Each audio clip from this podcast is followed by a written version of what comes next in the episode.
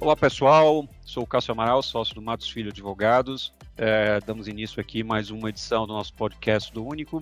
E hoje a gente recebe um convidado, um expert é, e um amigo, é, o, o, um cara que conhece muito de seguro garantia, está no mercado há muito tempo, o Rafael Bertramello, que é diretor e head de garantias uh, da Chubb Brasil.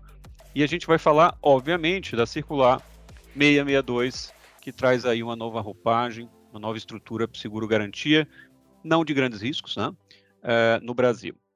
E o contexto da edição da norma é o contexto, obviamente, uh, em linha com a lei de liberdade econômica, com a desregulamentação, ou melhor, flexibilização normativa e regulamentar, né, Rafa, que a SUSEP vem empreendendo há algum tempo, uh, com, a, com a, o término, a finalização, na extinção dos produtos padronizados, né, uh, em todos os seguros de dano, seja massificado ou grandes riscos, e uh, o seguro-garantia não poderia deixar de passar por esse mesmo processo, essa reformulação e flexibilização que veio em boa hora, já tivemos oportunidade de comentar sobre isso.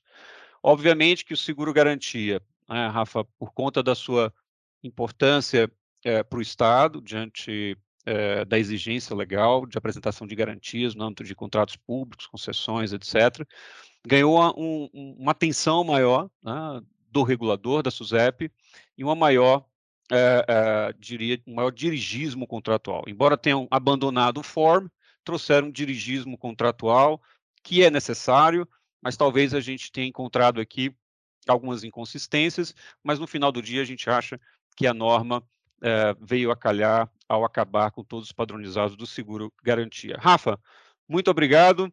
É, nesse contexto da liberdade econômica, algo a acrescentar? Para depois eu já pergunto para você, Rafa, essa despadronização, né? Quais são as vantagens e desvantagens? Você como um subscritor, como conhecedor do seguro garantia, o que é que você entende?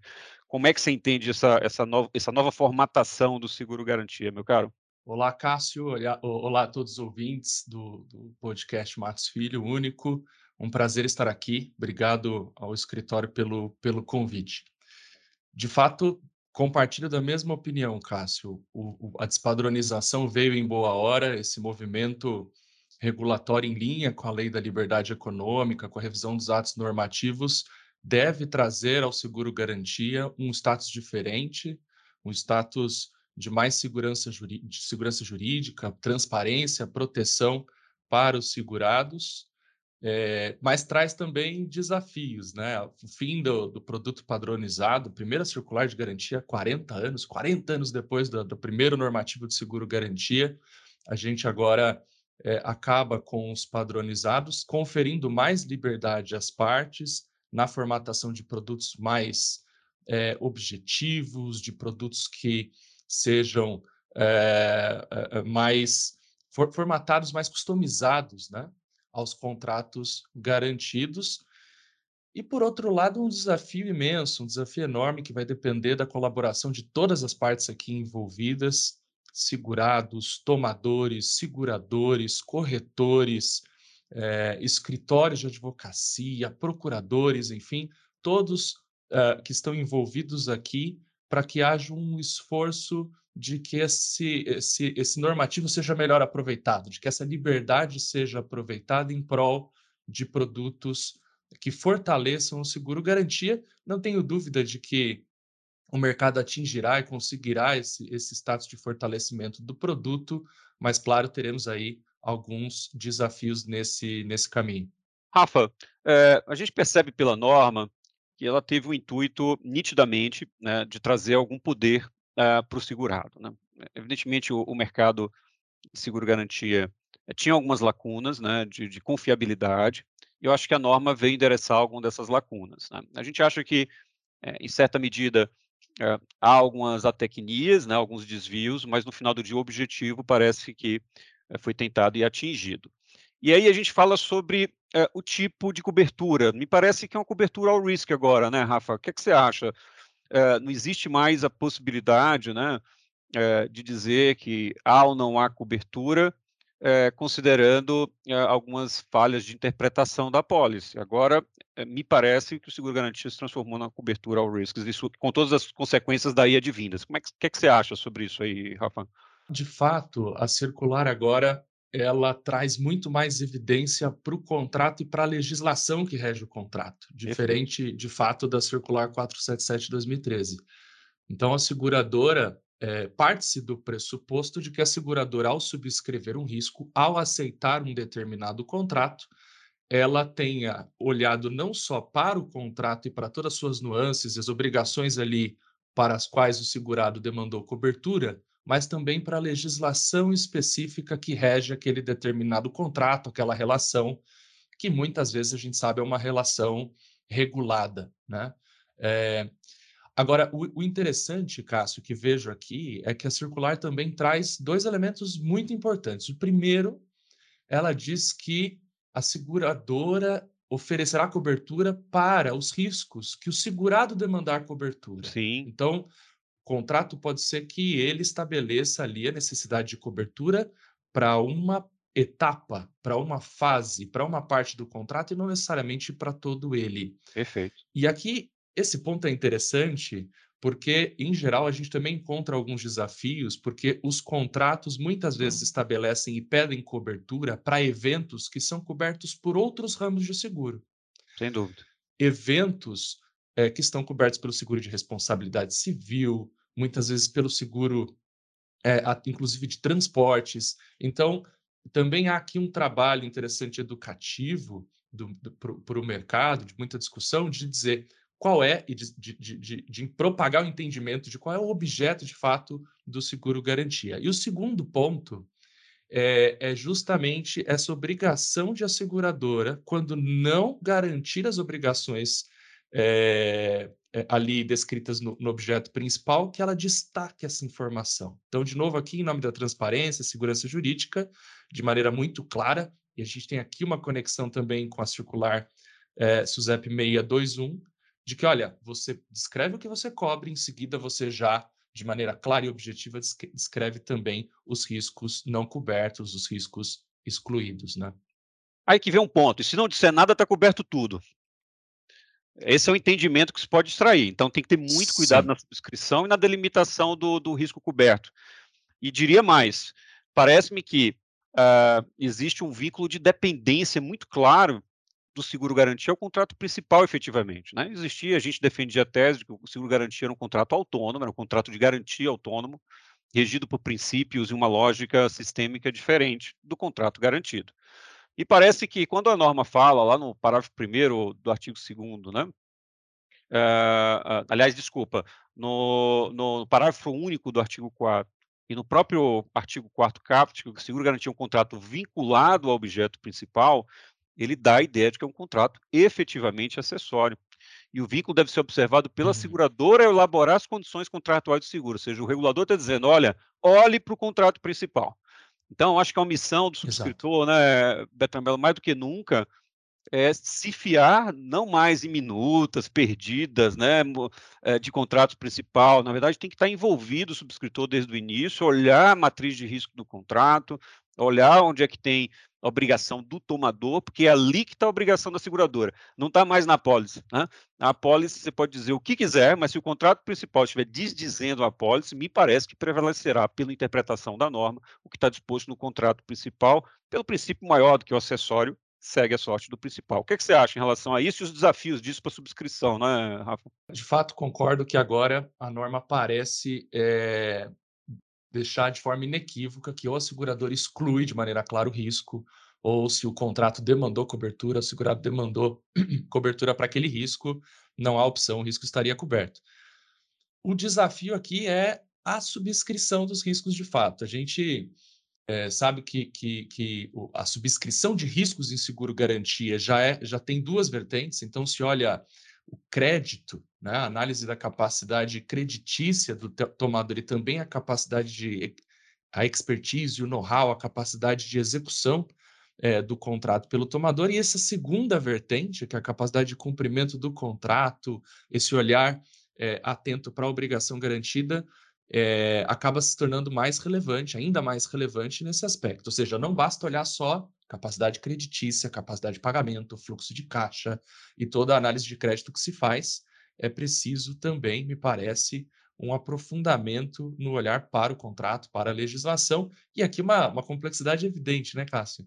É, sabemos aí, o seguro-garantia é muito utilizado é, no mercado de energia, é muito utilizado no mercado de óleo, óleo gás e petróleo, é muito utilizado para as concessões rodoviárias, enfim, e todos esses setores, segmentos, eles têm suas normas, suas regras específicas, isso vai demandar, em alguma medida, conhecimento da subscrição é, para subs a subscrição, para aprovação dos riscos. Né?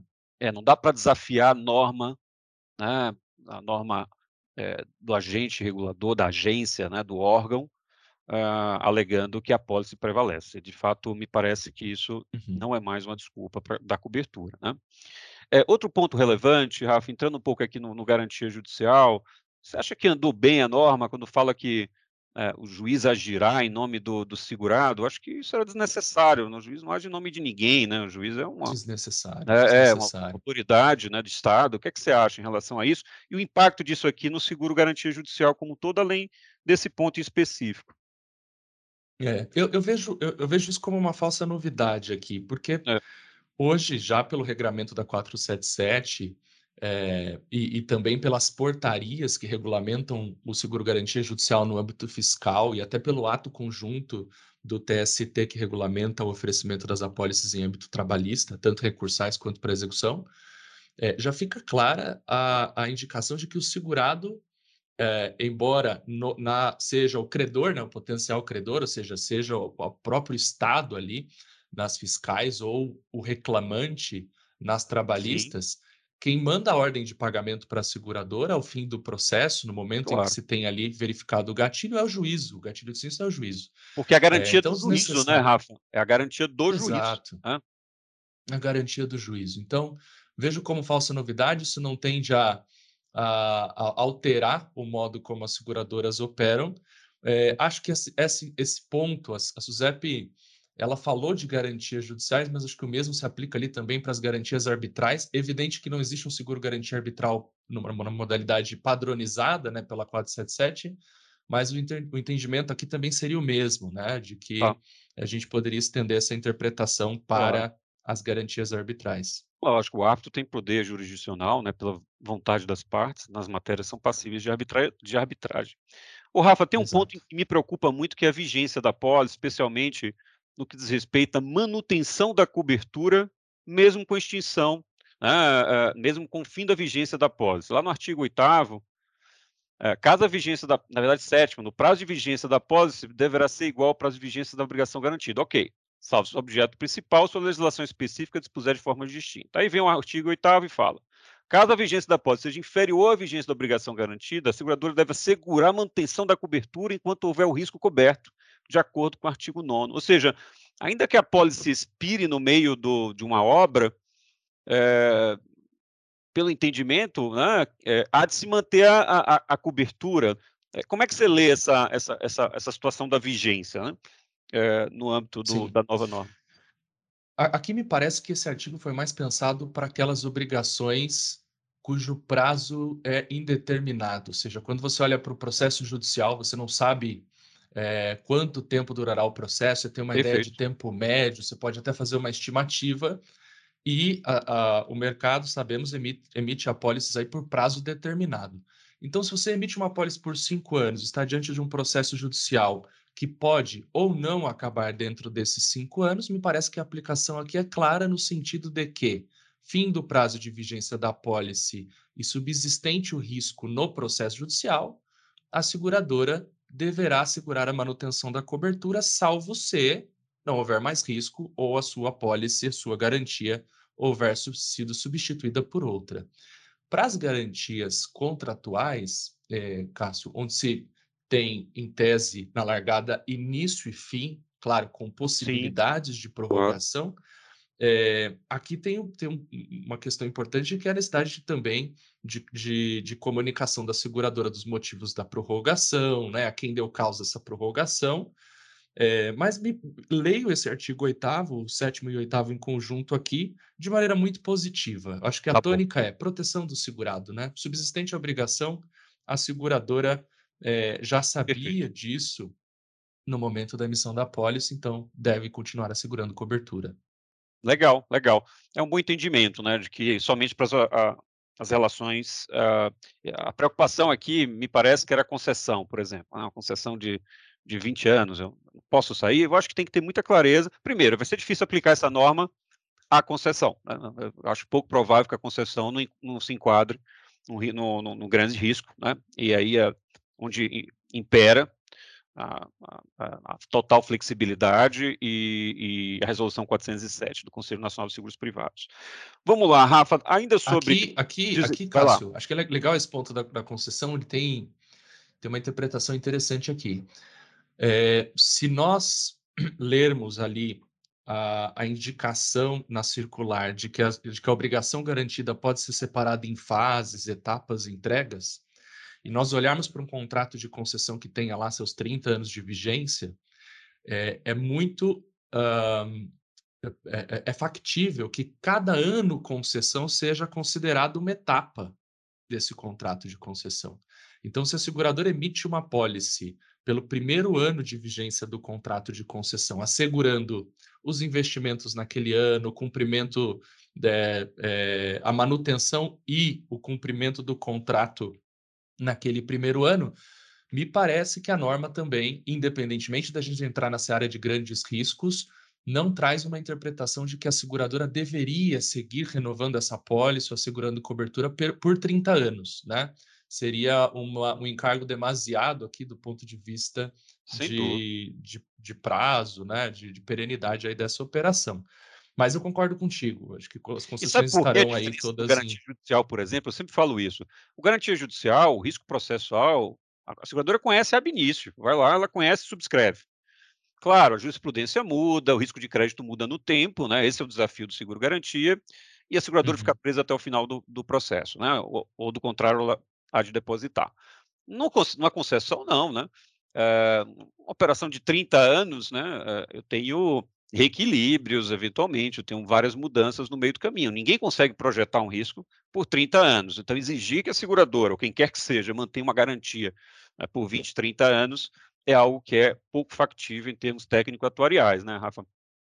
Exato, exato. E, mas tem, tem uma novidade interessante aqui na norma, muito positiva, que é, é claro, isso, isso já era a tônica da 477, mas agora está positivado, está expresso que é o segurador, o tomador, desculpe, não pode se opor à manutenção da cobertura se houver risco, né? Se houver, é, se, se, a, se, a, seguradora ainda estiver no risco, a pólice não for substituída.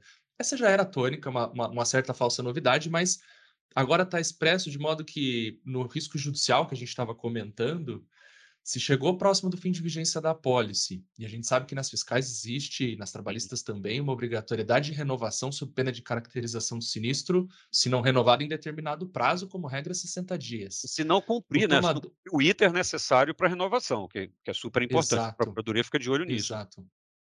E aqui a, a, indicação expressa de que o tomador também não pode se recusar à manutenção da cobertura, ou seja, uma, uma autorização expressa à seguradora para que renove a pólice, independentemente de manifestação do tomador. Do prêmio, né, Rafa? Porque era outra. Exato. Do prêmio adicional, do prêmio complementar por conta da manutenção da garantia, né? É, isso é Perfeito. é importante. Muito bom. Rafa, uma coisa, essa me preocupou efetivamente, é, que é mudanças no, no, no objeto principal. A norma fala que é uma obrigação do segurado, né? É, mandar para a seguradora notícia de eventuais alterações, né, de alteração do objeto principal, e me parece que mudança de objeto principal não era só meramente um dever de informação, é um dever de aquiescência, né? A seguradora vai continuar, num, exceto se houver uma eh, modificação predeterminada, que a seguradora já saiba com antecedência que pode acontecer, e parece que a seguradora não pode engolir uma, uma mudança de, uh, de objeto principal. E a norma fala que só gera perda de direito, perda de direito, caso essa mudança de escopo do objeto principal não notificado pela seguradora tenha relação com o sinistro ou seja comprovada a má-fé. Então, assim, é, depõe contra o, full disclosure, total transparência, que a seguradora deve ter, mas o segurado também. Então, é o mínimo que se espera é que o segurado e tomador informe a seguradora de uma mudança de escopo né? E apenar a seguradora. Primeiro, ela tinha que dar quiescência, né? para continuar no risco. Isso a norma não deixa claro. E pior ainda, me parece, é, é, é a norma é, perdoar o segurado desde que não tenha causado o sinistro, não tenha sido comprovada a má-fé. A má-fé é objetiva. Quando você não... Como é que eu vou provar a má-fé né, é, do ente público que não mandou... Assim, vai ser impossível. Então, me parece que a, a má-fé uhum. deveria ser objetivamente considerada. Isso é uma preocupação, né, Rafa? Daí eu emendo com Sim. a pergunta: o dever de monitoramento, ou o ônus do monitoramento, a faculdade do monitoramento por parte da seguradora do risco, agora ela ganha muito mais relevo, porque me parece que não dá mais para levantar a mão e dizer: olha, o aditivo 23 mudou em 3% o escopo e eu vou né, né, alegar perda de direito. O que, é que você acha desses dois temas aí conectados? Perfeito. Acho que sobre o primeiro ponto, me parece que a norma transborda um pouco aqui uh, ao tratar coisas que já estão muito bem definidas no Código Civil. Né? O Código Civil já tem a sua regra sobre agravamento do risco, sobre aviso tardio, é, e a norma entra um pouco nessa seara legal, é, do, do, meu ponto de vista, no, de maneira desnecessária. Verdade. O segundo ponto sobre, sobre o monitoramento Monitoramento, inclusive em linha com a Lei 14133, a nova lei de licitações, ele é uma opção, ele é facultativo, a seguradora pode ou não monitorar, evidentemente que o não monitoramento pode trazer consequências à seguradora, como esse que você comenta, é, de uh, não poder alegar né, determinado fato que, que poderia estar ali sob, sua, sob seu olhar, sob sua gestão, e um dever de monitoramento, pelo menos na, lei, na nova lei de licitações, mais atrelado às obras de grande vulto, às obras em que se tenha a obrigação efetiva de retomada sob pena de pagamento integral da indenização. A circular vem e diz, olha, a 662 vem, você pode estipular no contrato, e aí depende da seguradora que ser ou não, ao emitir a pólice, o dever de monitorar. Não que esse dever vá existir em todo e qualquer é. contrato, até porque se isso acontecer, Cássio, imagina o preço, o custo né, do, do é. seguro é. É, seria muito maior. Imagine que cada, todo e cada contrato tivesse ali sendo acompanhado por um, por um regulador, por um engenheiro contratado pela seguradora. E a gente sabe que o objetivo da norma, é, de maneira geral, lida em contexto com lei de liberdade econômica, desenvolvimento, ele pode ser resumido numa frase assim: o desenvolvimento do seguro ele está associado à redução do custo de infraestrutura do país, né? A, e aí quando você de maneira é, é, indiscriminada diz todo contrato deverá haver um, um, um, dever de monitoramento da seguradora, você pode ampliar esse custo, impactar um objetivo maior que é o desenvolvimento da infraestrutura. Mas sem dúvida concordo contigo que foi elevado a outro patamar e, e imagino aqui que as seguradoras estejam muito mais é, atentas a esse ponto, interessadas, inclusive, em agregar também como uma, uma, espécie de prestação de serviço Agora, adicionada com monitoramento. Aqui, né, Rafa, eu acho que é algo parecido com inspeção. Se você se obrigar a fazer, faz bem feito. Né? Então, uhum. se você se obriga a fazer o monitoramento, pode fazer bem feito, porque você se obriga a seguradora a fazer o monitoramento. Depois ela perde a oportunidade de alegar né, é, é, eventual é, omissão de informação ou, ou, informação reticente, porque ela está se obrigando a acompanhar e fazer parte. Tá? A norma traz, por outro lado, né, Rafa, a lei de licitações ajuda bastante, porque a seguradora passa a ser interveniente anuente, né, é, especialmente em obras de grande vulto. Aí, é, me parece que qualquer modificação do contrato vai depender da figura do interveniente anuente. Ele anuiu no início, ele tem que anuir uhum. também no meio do caminho. Então, isso ajuda, o que traz a lei ajuda também aqui no garantia, tá? O, o Rafa, um tema importante, uma novidade, é a questão de franquia, participação obrigatória do segurado e prazo de carência. Você acha que isso tem aplicabilidade e, e, e para qual ramo, enfim? O que, é que você acha sobre o tema que é inovador de fato? Boa, boa pergunta, Cássio. Eu acho que esse tema está intimamente conectado com o desenvolvimento do seguro, do seguro garantia no ramo privado. Né? Eu, eu confesso que não vejo, no momento, olhando para a legislação, possibilidade de franquia, participação obrigatória do segurado é, no ramo público, porque de outro, talvez para concessões, né? Mas é. É, quando se olha ali para os percentuais de garantia, admitir que você vai colocar uma participação obrigatória do segurado ou uma franquia equivaleria a reduzir esse percentual de garantia previsto em lei na prática, não seria uma garantia integral tal como exige a lei. Mas para o ramo privado, sem dúvida, tem espaço aqui de, de, de, de, formatação de produtos que tenham carência, franquia e participação obrigatória do segurado. E esse é um ponto posit bastante positivo da norma, né? De, de, também trazer elementos aqui de objetividade, transparência e segurança jurídica que devem fomentar o crescimento do seguro garantia no, no ramo privado, que ainda é pouco representativo Entendo. quando comparado ao ramo público. O Rafa, eu acho que tem uma boa aplicação no completion, por exemplo. Então, a seguradora pode estar no layer acima. Então, é, né, alguém assume, ou financiador, quem quer que seja, o primeiro layer da franquia ou da participação obrigatória. Então, acho que isso é uma aplicação bacana. Eu acho também que sabe onde isso poderia aplicar? Nas coberturas adicionais. Eu sou muito a favor que as concessões é, possuíssem coberturas adicionais de multa, né? por exemplo, uhum. porque eu vejo ah, de uma forma, aplicação recorrente, centenas de multas numa concessão. Isso vira uma burocracia para a seguradora. São multas baixas porque não pintou a placa de amarelo, tinha que ser de vermelho. E aí chega expectativa sinistra para a seguradora. Então, a franquia na multa da concessão, onde você tem mais flexibilidade, porque a lei de concessões, uh, em termos de, de, range de garantia, eu acho que dá maior liberdade de ir até 100% e ter estruturas diferentes, eu acho que seria uma outra aplicação, porque no final do dia, a, a policy de performance é para é, é, preservar a, a, conclusão do projeto ou a operação do projeto, e não para ficar pagando multa. Eu acho que não é objetivo do seguro garantia, em princípio, né, a depender da estrutura, pagamento de multa. E aqui talvez a franquia para uma cobertura específica poderia ajudar, né? É, para não ter esse tipo de custo operacional, Rafa. Rafa, a gente está chegando uhum. ao final, a gente podia passar dias falando sobre isso aqui. Acho que a gente sim, abordou, sim. é, é um tema que a gente é apaixonado, a gente gosta muito disso. Eu queria que você deixasse uma mensagem aí, é, geral para o mercado, você como pessoa que representa esse mercado de uma atuação bastante ativa, ah, do futuro do seguro, garantia, com a mudança de licitações, com a flexibilização e agora com a norma que traz aí linhas gerais, né, que intervém né, até certa medida. O que é que isso implica para o mercado e para a eficiência eh, ah, dos contratos públicos e privados? Olha, Cássio, eu eh, reforçando um pouco aqui do meu comentário inicial, eu vejo com muito bons olhos a evolução, acho que podemos chamar de evolução normativa no seguro garantia nos últimos anos, em especial com a circular 662, ainda mais quando conectada com a resolução CNSP 407 de grandes riscos, com a circular 621 é, para seguros massificados, aplicável aqui também ao seguro garantia.